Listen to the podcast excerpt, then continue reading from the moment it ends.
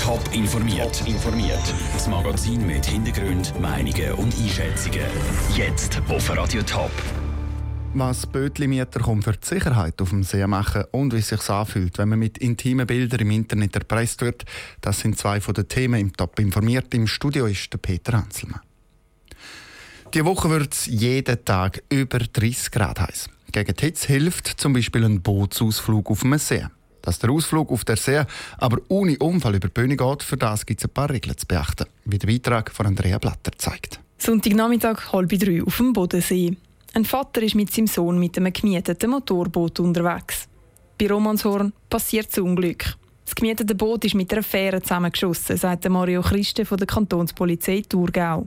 Der Vater hat dann noch probiert einzugreifen und hat das Boot wenden.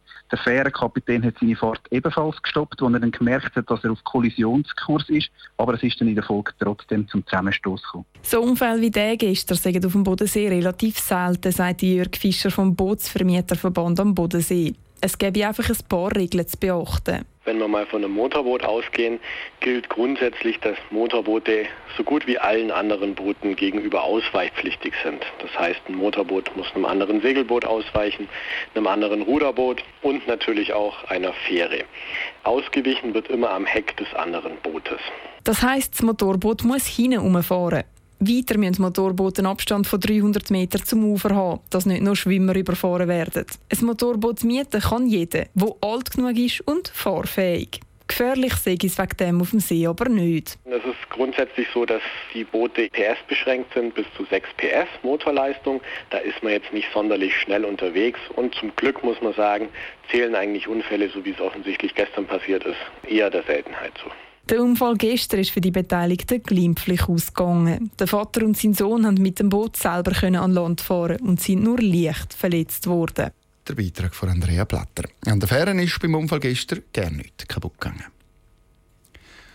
Es fängt mit lockerem Schreiben an und hört mit einem grossen Drama auf. In der Schweiz sind im letzten Jahr rund 160 Fälle von Sextortion bekannt worden. Das sind Männer und Frauen, die mit Nacktfotos von sich selber im Internet erpresst werden. Die Behörden die gehen aber davon aus, dass es noch viel mehr Fälle gibt, die gerne nicht bekannt werden, weil sich die Betroffenen schämen. Nina Frauenfelder. Am Sebastian Fonti sein Job drüllt sich zum grossen Teil um tragische Schicksal von Menschen. Vor etwas mehr als zwei Jahren hat der Datenschutzbeauftragte vom Kanton Wallis die bis jetzt einzige Hotline für Sextortion-Opfer ins Leben gerufen immer noch. Regelmäßig melden sich Betroffene beim Sebastian Fonti und seinem Team. Er helfe gern, erzählte Sebastian Fonti. Das A und das O sei viel reden. Wenn die Leute in, in, diesen Fällen sind, können sie Irrtümer machen. Einige haben uns gesagt, ich will mich töten und so weiter. Da fragt man immer sofort, Spezialisten anzukommen. Wir lassen nicht die Leute zu Hause gehen. Und äh, wenn es nötig ist, erklärt man an andere Leute. Sie nehmen dann auch schon mal Kontakt mit der Familie oder auch am Arbeitgeber auf, sagte Sebastian Fonti. Vor allem Männer sind viel betroffen von solchen Erpressungen. Die Erfahrung macht auch Martin Bachmann, Berater und Sexologe im Mannenbüro Zürich. Die Männer tun ihm sehr leid. Trotz all dem, aus solchen Sachen kann man auch gestärkt rausgehen. Das ist ja doch auch eine Aussage über, wie ich mit mir und meiner Körperlichkeit umgehe, mit wem und wo ich wie viel Intimität zeige.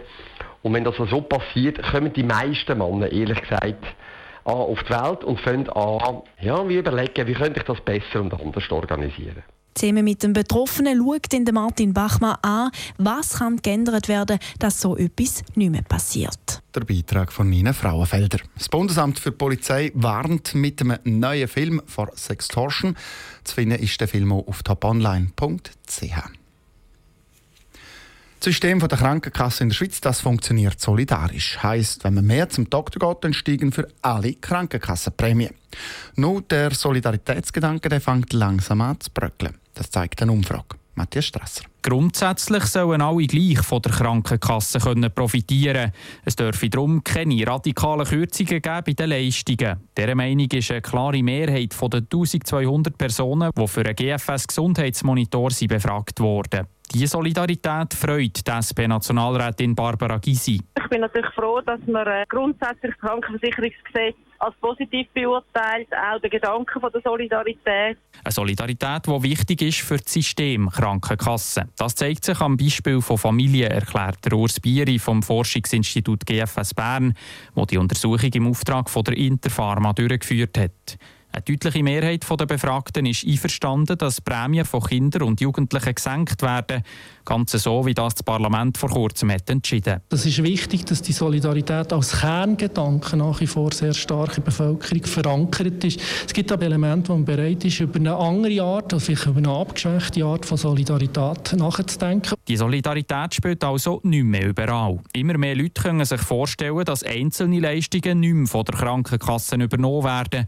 Zum Beispiel Beispiel Hormonbehandlungen bei unerfülltem Kinderwunsch oder wenn es um Schäden durch Rauchen oder Alkohol geht. Dahinter steckt ein Muster.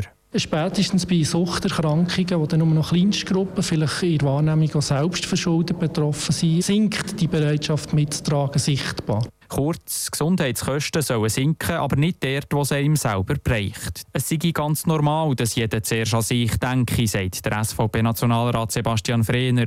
Wenn es nach ihm ginge, müsste die Selbstverantwortung im Gesundheitswesen noch viel mehr gestärkt werden. Nach meinem Dafürhalten sollte es so sein, dass der Einzelne die Sachen selber trägt, die er kann selber tragen kann. Und dort, wo er das eben nicht mehr kann, muss die Allgemeinheit einspringen. Und das ist natürlich überhaupt nicht mehr so. Es ist so, dass man mit jedem Proboli zum Arzt gehen kann. Und das ist der Grund, wieso Krankenkassenprämien steigen.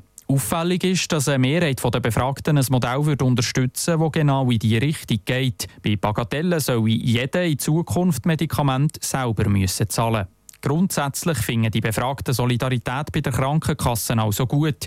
Wenn es aber um konkrete Massnahmen geht, um Kosten senken, ist diese Solidarität plötzlich nicht mehr so wichtig.